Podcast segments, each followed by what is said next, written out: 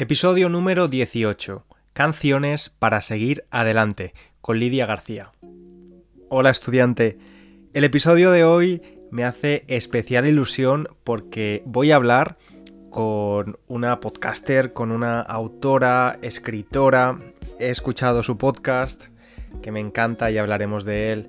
He leído su libro, lo leí el, verano pasado y me encantó. Vamos a hablar de cultura popular española, de canción española. Voy a hablar con Lidia García. Y antes de escuchar la entrevista, te recuerdo que puedes utilizar, leer la transcripción de la entrevista, del episodio. Puedes utilizar también la guía de vocabulario con un montón de palabras y expresiones que es probable que no conozcas y que como siempre te recomiendo leer antes de escuchar el episodio para poder comprenderlo mejor. Y también te digo que en el caso de que necesites mejorar tu gramática del español, porque quizás tu comprensión es muy buena y por eso estás escuchando este podcast para estudiantes de nivel avanzado, pero tu gramática del español está un poco coja y necesites em, reforzarla, ahora mismo está abierto las inscripciones de mi curso Español Ágil.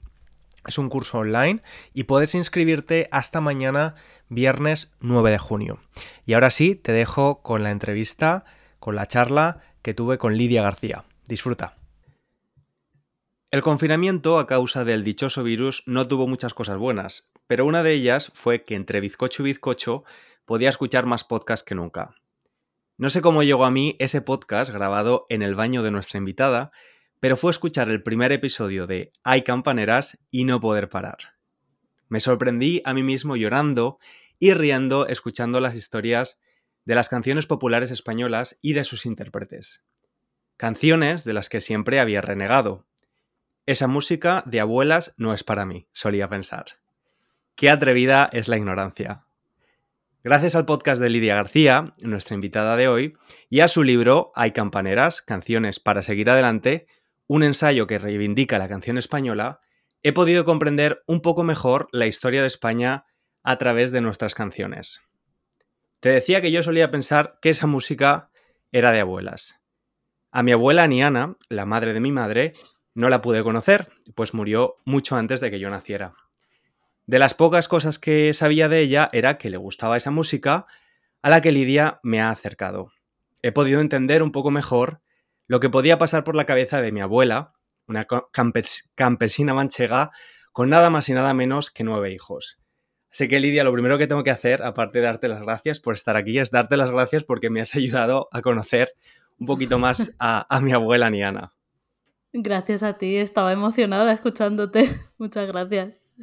Sí, a mí me temblaba la voz, es que soy muy sensible. Eres muy coflero. soy muy coflero, muy intenso, sí.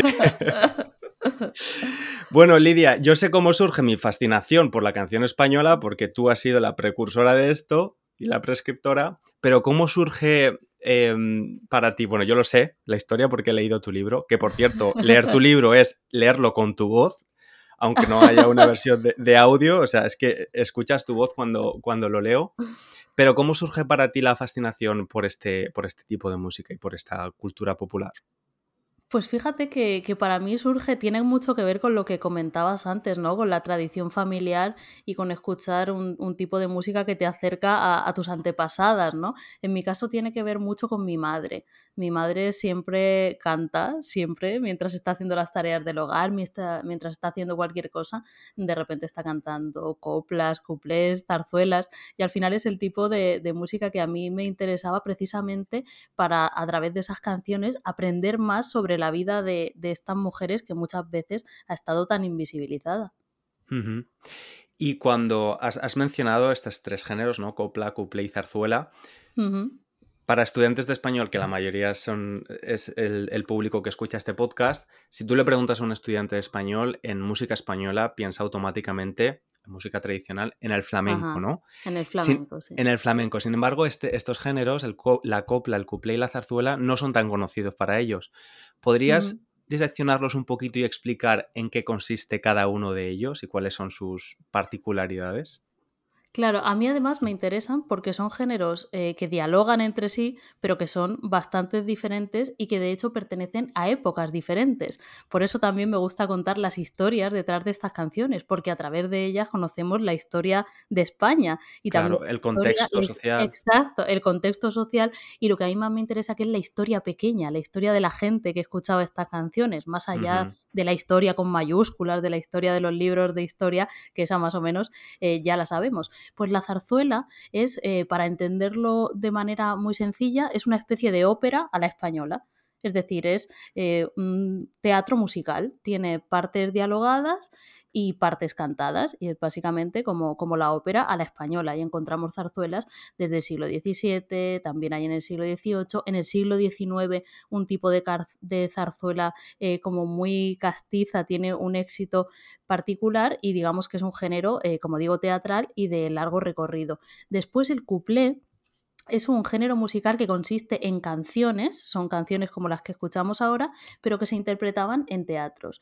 Y tuvo lugar entre, eh, digamos, finales, finales, muy finales del siglo XIX y las primeras décadas del siglo XX. Digamos que, por ejemplo, 1910 o así sería la época dorada del cuplé. Y estas canciones son muy divertidas porque nos retratan eh, una España, eh, digamos, como muy frívola muchas veces, es muy habitual que, sean muy picantes, ¿no? Que se decía antes, muy verdes, que tengan eh, contenido, contenido sexual. Y son canciones muy divertidas eh, que muchas veces nos sorprende que sean canciones que tienen más de 100, más de 100 años, porque son muchas de ellas muy, muy, muy atrevidas. En el podcast eh, cuento esto a menudo. Y por último, la copla es un género musical que surge a principios de los años 30, finales de los años 20, ya del siglo XX. Es decir, es el más, digamos, más reciente de los tres géneros musicales de los que estamos hablando.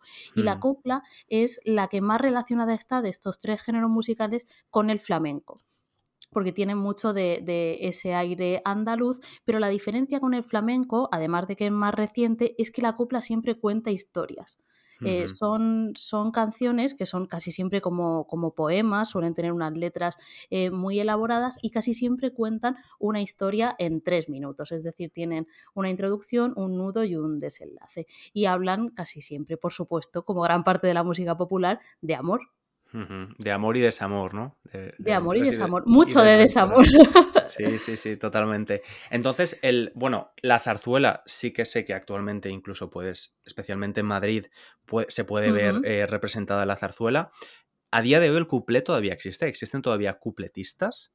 Mm, Pues es, es, una muy buena pregunta. Eh, creo que hay como cierta corriente de recuperación de estas canciones. Por supuesto, no existen cupletistas como estas mujeres de principios de siglo que cantaban en cabarets, en teatros, en un ambiente en el que casi todo el público era masculino, porque solía ser, uh -huh. eh, no, no, en todos los casos, pero muchas veces el cuplé pues tenía mucho que ver eh, con ambientes que, por ejemplo, pues bordeaban en ocasiones incluso la prostitución, etcétera, aunque también había un cuplé de teatro teatros, eh, como más, digamos, elevado y más aceptado socialmente.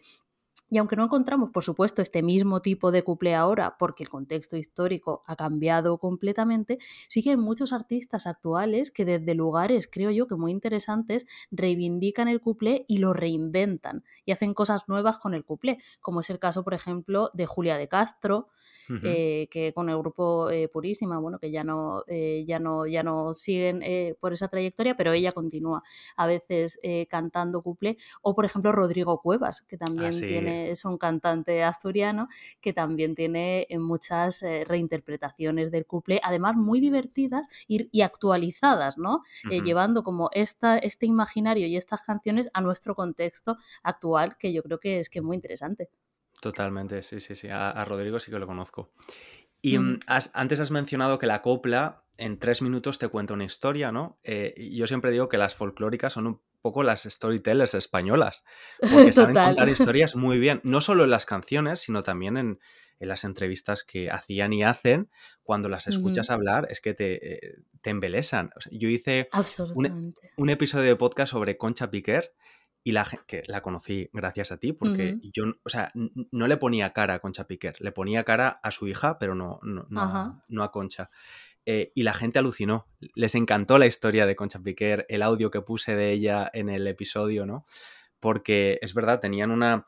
La forma en la que explicaban sus narrativas, sus vidas, eh, atraía, ¿no? Atraía muchísimo. ¿Cómo podemos definir a una folclórica? ¿Es una folclórica alguien que canta copla o puede ser cualquier persona? ¿O ¿Cómo definirías tú este concepto tan, tan cañí también? Pues fíjate que creo que tiene mucho que ver con esto que dices, con el hecho de tener una personalidad que sea hipnótica no solo eh, encima del escenario, porque sí que ha habido, por supuesto, muchas cantantes de coplas muy buenas, ¿no? Que técnicamente eh, ejecutaban la, canción pues perfectamente, que incluso eran muy expresivas encima del escenario, pero creo que, en España cuando decimos folclórica esperamos mucho más allá eh, de lo musical, ¿no? Tenemos otras expectativas sobre una mujer a la que llamamos folclórica y esperamos que por supuesto cante copla, que lo haga de una manera pasional, arrebatada y que sepa transmitirnos todo el poderío y toda la fuerza de estas canciones, pero también esperamos que sean mujeres que tengan mucho carisma, que tengan mucha personalidad, que en las entrevistas, como comentabas, eh, sean ocurrentes, eh, rápidas, divertidas, que a la vez sean absolutamente emocionales. Y en la misma entrevista, como sucedía, eh, por ejemplo, pues con Lola Flores o, con Rocío Jurado, en la misma entrevista de repente te soltaban eh, un chiste eh, de, sobre cualquier cosa y al segundo pues estaban llorando recordando cualquier cosa relacionada con su vida personal y mostrándose muy vulnerables. Creo que cuando hablamos de folclóricas esperamos ese pack completo y por supuesto esperamos glamour a la española, ¿no? Porque al final la folclórica no deja de ser una configuración específicamente española de la figura de la diva que se da en muchísimas culturas.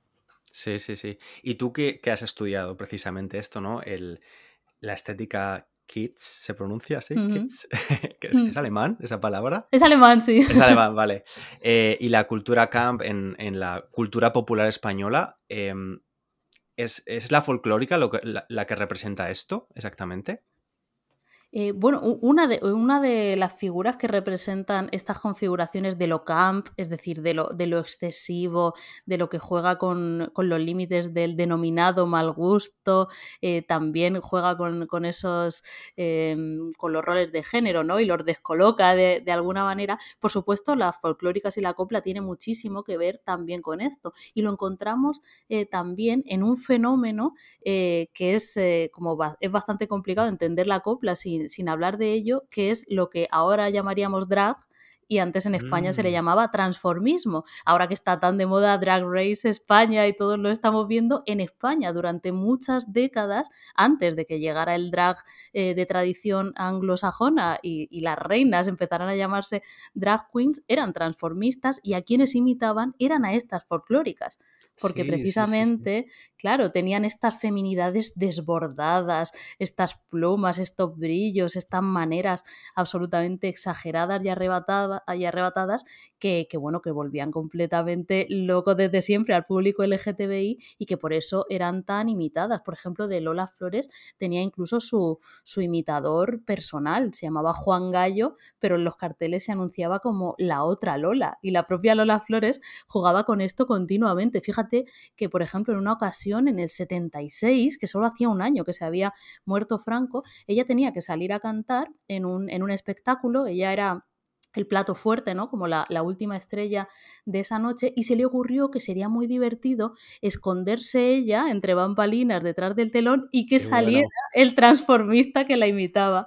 Entonces, claro, ella, ella súper divertida, dándose cuenta de si la gente empezaba a percibir o no que aquella no era Lola Flores, que era un señor imitando a Lola Flores. Pues esto es toda una tradición en España con Qué la bueno. Qué bueno. ¿Y por qué? Porque esta conexión tan potente entre el público LGTBI con en España con las folclóricas, pero también en el mundo anglosajón, ¿no? Con las divas, Madonna, que eliminó Beyoncé, Lady Gaga. ¿Por qué, es esta, ¿Por qué existe esa conexión tan, tan potente? ¿Qué es lo que hace que sea tan atrayente para este público? Este tipo de Pues mujer. eh, sí, sí, claro, este tipo de mujer eh, realmente nos dan todo lo que necesitamos, porque nos dan arrebato, nos dan eh, elegancia, extravaganza a, a unos niveles estratosféricos. Y en el caso concreto de la copla, muchas de estas, de estas mujeres, muchas de estas folclóricas, se posicionaron a públicamente a favor del colectivo LGTBI en momentos en los que era bastante complicado hacerlo. Es muy conocido, por ejemplo, Rocío Jurado, ¿no? que en, en televisión dijo esto de yo soy pro gay en, en una ocasión, pero muchas de ellas lo hicieron. Hay, eh, por ejemplo, una anécdota de Gracia Montes, tal vez menos conocida, pero una de las mejores cantantes de, de copla de la historia, que contaba también en una entrevista que en pleno franquismo, en los años, en los años 60, habían ido, había ido la policía a detener a algunos de sus fans. Sus fans, por supuesto, eh, los que iban a ser detenidos era simplemente pues, por, ser, eh, por ser homosexuales, ¿no? Por el tipo de ropa que llevaban, por sus maneras, etcétera. Y que ella, a ella le avisaron y al darse cuenta eh, salió a la calle, se puso delante del coche y dijo, si os lo lleváis a ellos, me tenéis que llevar a mí también.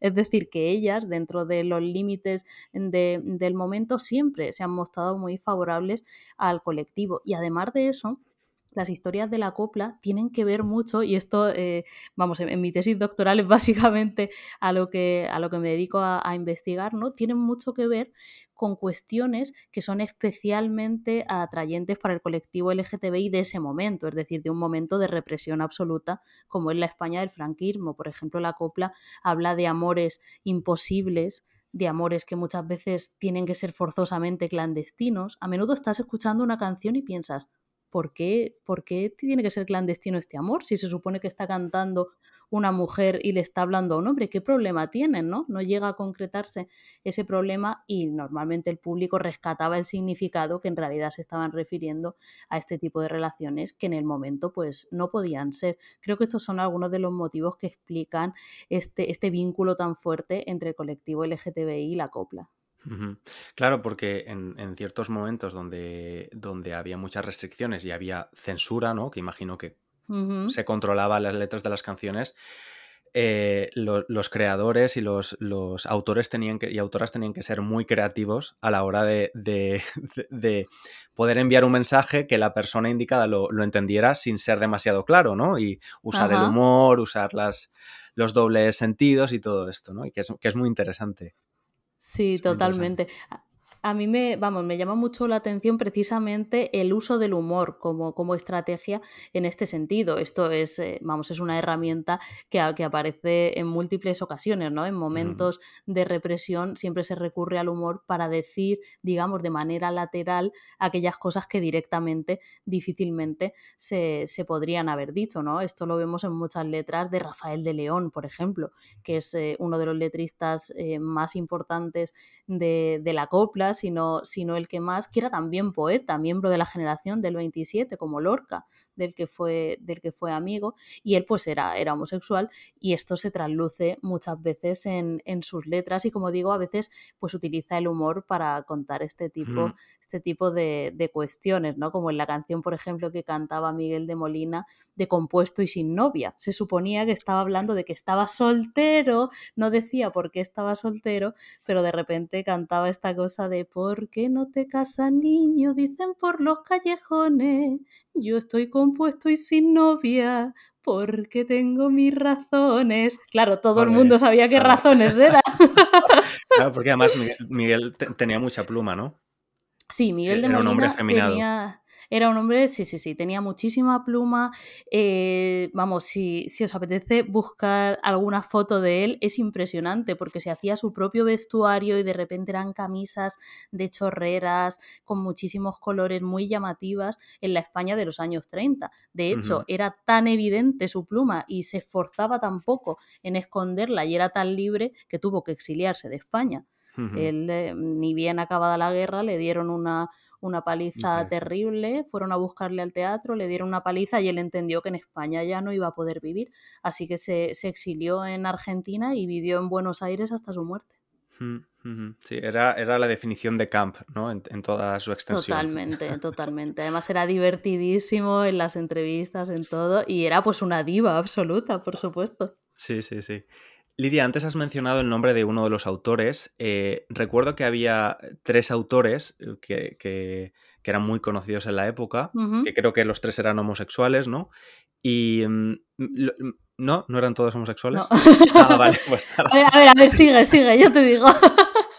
Al menos uno o dos lo eran. Es que soy muy malo, soy muy malo para los nombres.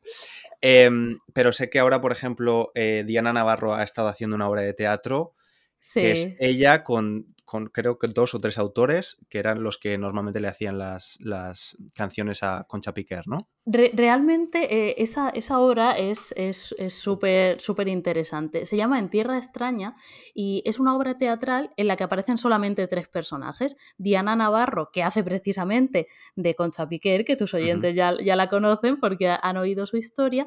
Eh, luego está Abelino Piedad, que hace de Rafael de León, que es este poeta homosexual del que hablamos, eh, etc. Y el tercer actor, que es Alejandro Vera, hace de eh, Federico García Lorca. Ah, del poeta, que realmente No, no, escribía canciones, pero la obra es muy interesante porque plantea un encuentro entre Concha Piquer y Lorca que nunca llegó a darse. Es decir, juega con un escenario imaginado. Vale.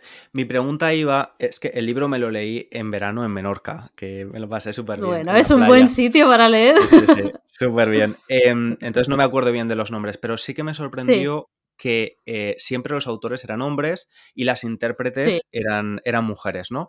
No existía la figura de la, de la cantautora o de, o de, la, de la autora intérprete.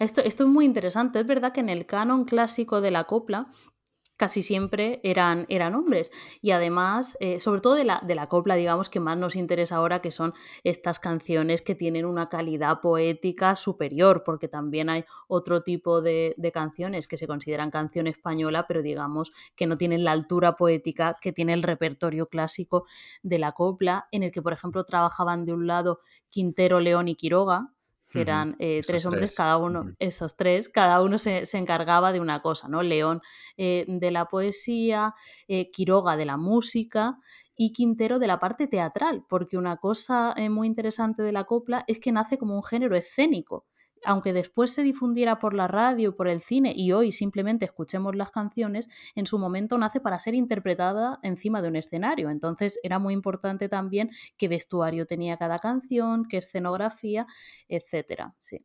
Pero sí, sobre, sobre lo, que, lo que comentabas, eh, es cierto que, no, que no hay eh, autoras, eh, vamos, hasta donde yo he podido saber, no hay, no hay autoras mujeres. Sin embargo, sí hay intérpretes masculinos, aunque tal vez la primera imagen que se nos venga a la mente al oír hablar de copla es la de estas mujeres, ¿no? Lola Flores, Juanita Reina, Concha Piquer, más adelante Rocío Jurado, Isabel Pantoja, etcétera. Muchos hombres han cantado copla. Hablábamos de, de Miguel de Molina, pero por ejemplo, Antonio Molina también cantó copla, eh, Juanito Valderrama, eh, algunas de las canciones de, de, Manolo Escobar también era copla, también Angelillo, por ejemplo, que era, que era, muy, que era muy interesante, también, también ha habido hombres que, han cantado copla, aunque lo que más recordamos y lo que más se ha sentado en el imaginario colectivo hayan sido eh, las mujeres, pero hay, hay mucha más amplitud en ese sentido. Vale, vale, sí. Ahora que, ahora que has mencionado a Molina,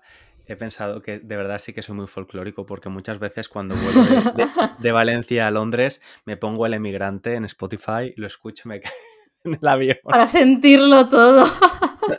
eso, eso es una cosa, pero eso es genial porque para eso sirve la música para canalizar las emociones. Y esto es una cosa que en el caso de la copla es súper interesante, y a quien le interese la historia de España y, la mm. historia de España, ahora que estamos hablando más de copla, del siglo XX, tiene que conocer un poco la copla, porque, por ejemplo, em, Stephanie Seaworth tiene un libro, eh, que es una investigadora estadounidense, tiene un libro súper interesante que se llama Coplas para sobrevivir. Y ella investiga precisamente esto que tú dices, escuchar una canción y de repente que te estalle emocionalmente todo. Y ella mm. dice que, la copla durante la posguerra tuvo precisamente esa función.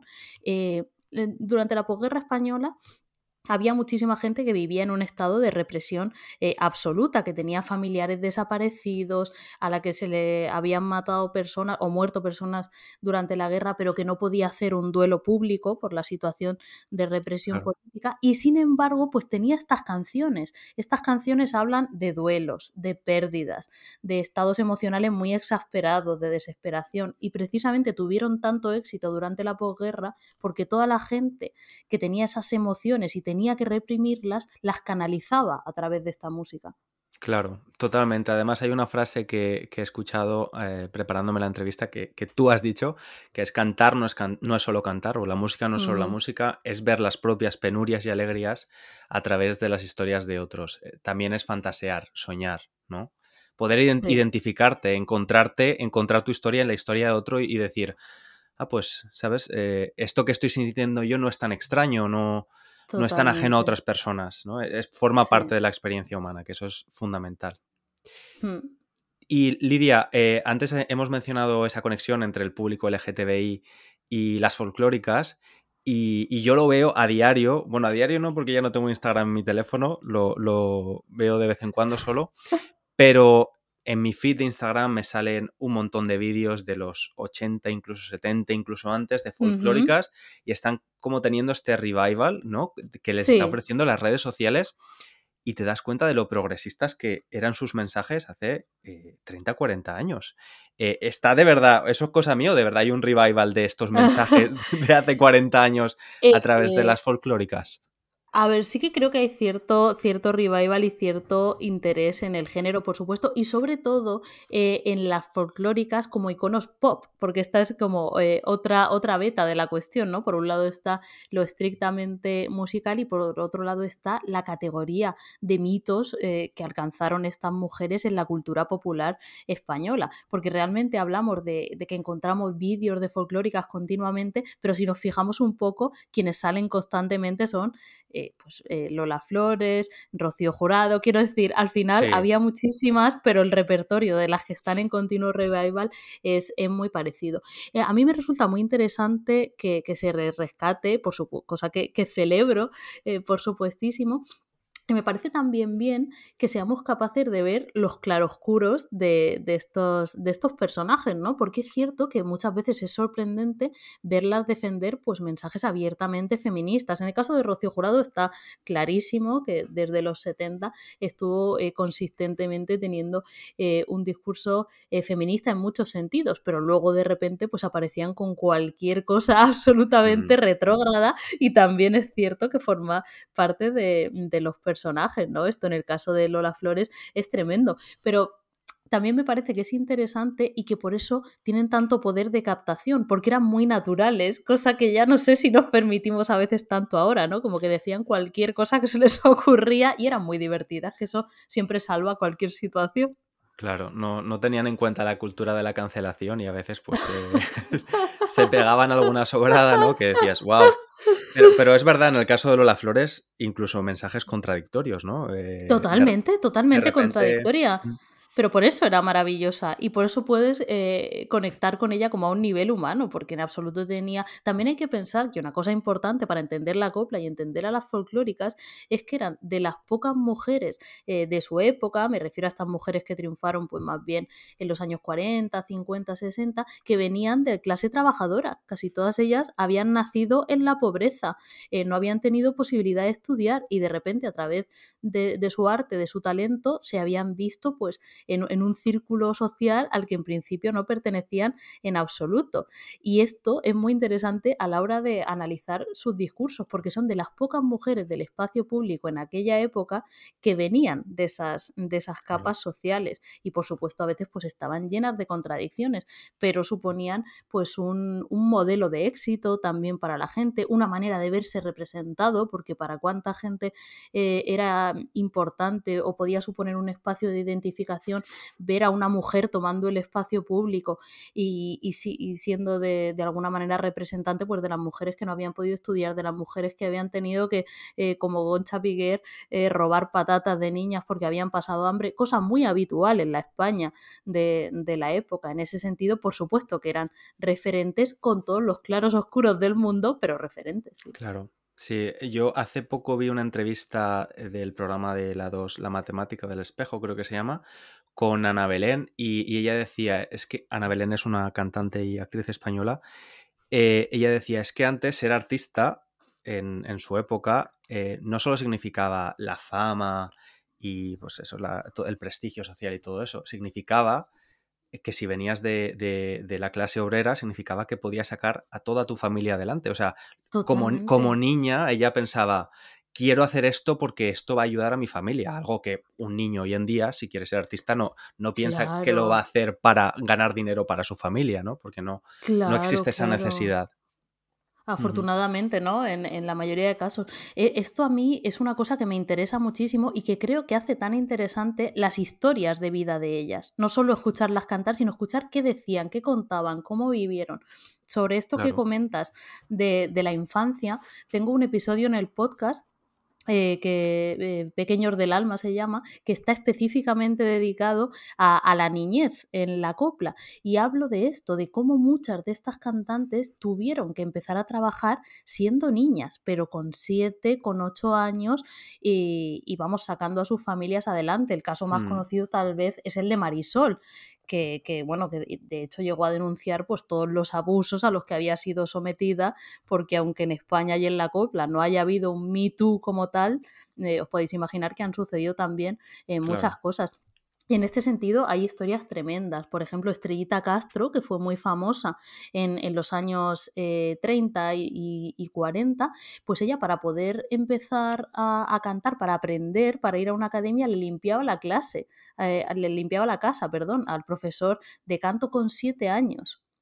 O el caso que me parece el más surrealista de todos, de Lolita Sevilla, que era una cantante eh, muy conocida porque eh, cantaba y aparecía en la película Bienvenido Mr. Marshall de Luis García Berlanga, que es uno, uno, de los clásicos del cine español. Pues esta mujer tenía que empezar a, a cantar pero era una niña. Entonces necesitó falsificar su documentación para aparentar que tenía tres años más de los que tenía. ¿Y qué hizo? Una de sus vecinas eh, tenía una hija que era un poquito más mayor y había fallecido y tomó la identidad de su vecina fallecida. O sea, historias loquísimas. Y ellas en las entrevistas lo cuentan como si tal cosa. Y decía Lolita Sevilla, yo ya no me cambio el nombre, me ha traído mucha suerte.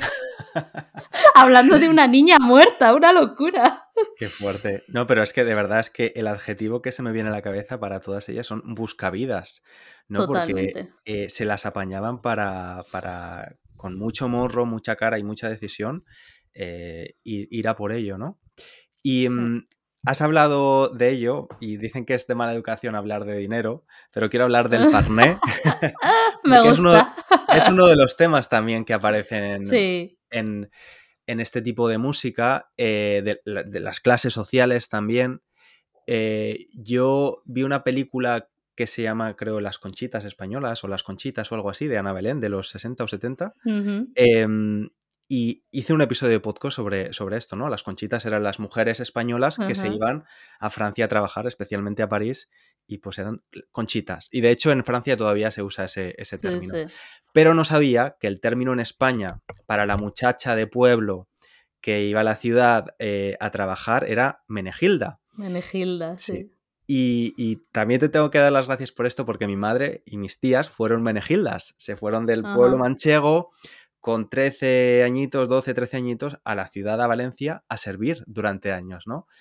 Em, y jolín, qué duro. He, hablado de mi madre, eh, con mi madre de esto muchas veces, pero qué duro con una edad tan pequeña. Este, y esto te estoy hablando, ni siquiera te hablo de los 40, 30, te hablo de los 70. los 70 casi 80, ¿no? Que todavía se estaba haciendo esto, que cogías a una niña y se convertía en interna, además, que estaba noche y día, el domingo por la tarde tenían libre y estaban trabajando todo el día. E imagino que, pues eso, que, la música también era una, una válvula de escape para, muchas de ellas. y, quiero que me hables en concreto de esta canción, de, de Menegilda, y, que, y por qué se hizo tan popular. Pues esta, esta historia, bueno, es preciosa y creo que es, que es muy representativa de lo que venimos hablando todo el tiempo, ¿no? De cómo la música no es solo música, de cómo cantar no es solo cantar y de cómo estas canciones, estos géneros eh, populares de, a los que yo me, me, dedico, ¿no? A investigar y tal, creo que son tan interesantes justamente porque sirvieron para, como representación y como lugar de identificación para la gente que no se veía representada en ningún otro lugar. Y un ejemplo clarísimo de esto son las mujeres trabajadoras, ¿no? y específicamente, pues las mujeres, por ejemplo, las que tienen que servir, que decía, que decía esta canción. Eh, el tango de la Menegilda forma parte de una zarzuela, de una de estas especies de óperas a la española, ¿no? De las que hablábamos antes, realmente eh, antigua, ¿no? Porque tiene, tiene ya, vamos, bastante tiempo. Se estrenó en, en a finales del siglo XIX en Madrid. Eh, fijaos ya si, si, ha llovido desde entonces y forma parte de la, de la, de la obra La Gran Vía, que fue una de las más eh, conocidas de, de, la época. Y desde el momento en el que se estrenó, muchas piezas de muchos números de, la, de esta zarzuela tuvieron éxito, pero el tango de la Menegilda tuvo un éxito inusitado. Todo el mundo la cantaba constantemente. Y es que cuenta la, la, la historia de una chica que tiene que irse a servir a una casa y que piensa pues que de repente va a salir de pobre. Eh, con esto, pero rápidamente se da cuenta que planchando, guisando, eh, zurciendo y limpiando la casa de otros no va a salir de pobre nunca. Así que, ¿qué empieza a hacer? Toma una determinación muy antisistema. empieza a robarle al ama, ¿no? Cuando la manda al mercado pues se guarda algunas moneditas para ella y así poco a poco va haciendo sus ahorros. Claro, esto que es absolutamente antisistema, ilegal, por supuesto, al público de la época, de finales del siglo XIX, le encantó, sobre todo al público popular. Le encantó hasta tal punto que todo el mundo cantaba esta canción y específicamente las criadas, las muchachas que tenían que servir, la tomaron como himno absoluto, hasta el punto de que se empezó a llamar menegildas a estas mujeres que que, ejercían estas labores de trabajo doméstico y hasta el punto de que se dice que se vio en varias ocasiones en periódicos de la época, de finales del siglo XIX, anuncios en los que se podía leer se busca criada pero que no cante el pobre chica, que era esta canción. Claro que no, eso sería un signo de, ser demasiado reivindicativa, ¿no? Exacto. De hecho, mi madre me cuenta que, en los 70, eh, cuando, cuando todas, las muchachas, todas las muchachas se reunían en el parque, ¿no? que llevaban a los niños para jugar y hablaban entre ellas, la mayoría de ellas no tenían contrato, entonces pues, pues, pues esto, mira lo que me ha hecho hacer la, señora o el señor, o llevo tantos días, ¿no? Em, esa, necesidad de, conocer otras historias, claro, de comunidad. Totalmente, totalmente. Y, y en cuanto al parné, y, el dinero, porque es una cosa, no sé si tiene alguna relación. Yo cuando escucho reggaetón, eh, que mucha gente em, destaca del reggaetón, pues las letras hipersexualizadas, ¿no? O el uso de, la mujer en las letras.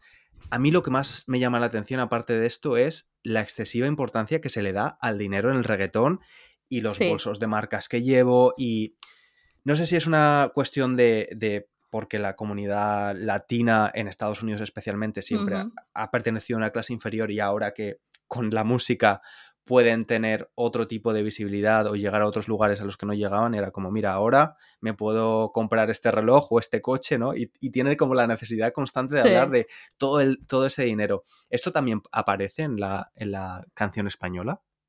Vamos, yo creo que se ve de manera muy clara, por ejemplo, en el estilo que tenían las folclóricas. Er, muchas veces incluso de Nueva Rica, ¿no? Chistes, exacto, de Nueva Rica. Muchas veces se hacen chistes sobre eso. Ellas eran las que más oro llevaban.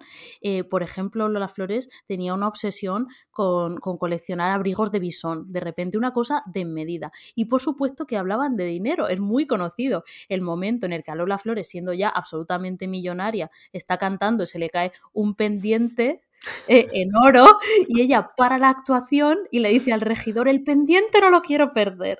¿Por qué? Porque por supuesto que le daban importancia al dinero, hablaban de ello y lo valoraban, porque sabían lo que es ser pobre. ¿Sabes quién es la gente que no le da importancia al dinero? ¿Quién lo tiene?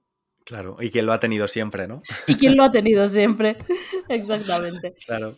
Pues Lidia, como has dicho, para conocer la historia de España y también un poco cómo somos los españoles, eh, cómo hemos llegado hasta aquí, creo que es muy importante analizar eh, la, cultura popular y la música popular. Como has dicho tú, eh, como dijiste tú, cantar no solo cantar, es también identificarte en las historias tristes y alegres de otras personas. Así que animo a todo el mundo a escuchar el podcast, hay campanera, a leer el libro que está, he visto que está en Amazon. O sea, lo puedes comprar en, formato ebook, ¿no? desde cualquier lugar del mundo. Sí, sí, sí. Yo lo compré físico. Fui a España y lo compré físico, pero lo, lo pueden conseguir a través del ebook. Y muchísimas gracias por esta charla, me ha encantado. Gracias a ti, ha sido de verdad fantástico hablar contigo este ratico. Gracias, gracias Lidia. Pues un abrazo muy grande. Muchísimas gracias también a ti, estudiante, por estar ahí. Espero que hayas disfrutado de la charla, que hayas aprendido un poquito más del folclore y de la canción popular española. Y como siempre, te espero en el próximo episodio. Si quieres apoyar al podcast, por favor, recomiéndalo a otros estudiantes, deja una valoración con unas estrellas o un comentario en tu plataforma de podcast. Y nada más, te espero en el siguiente episodio. Te mando un abrazo muy grande. ¡Chao!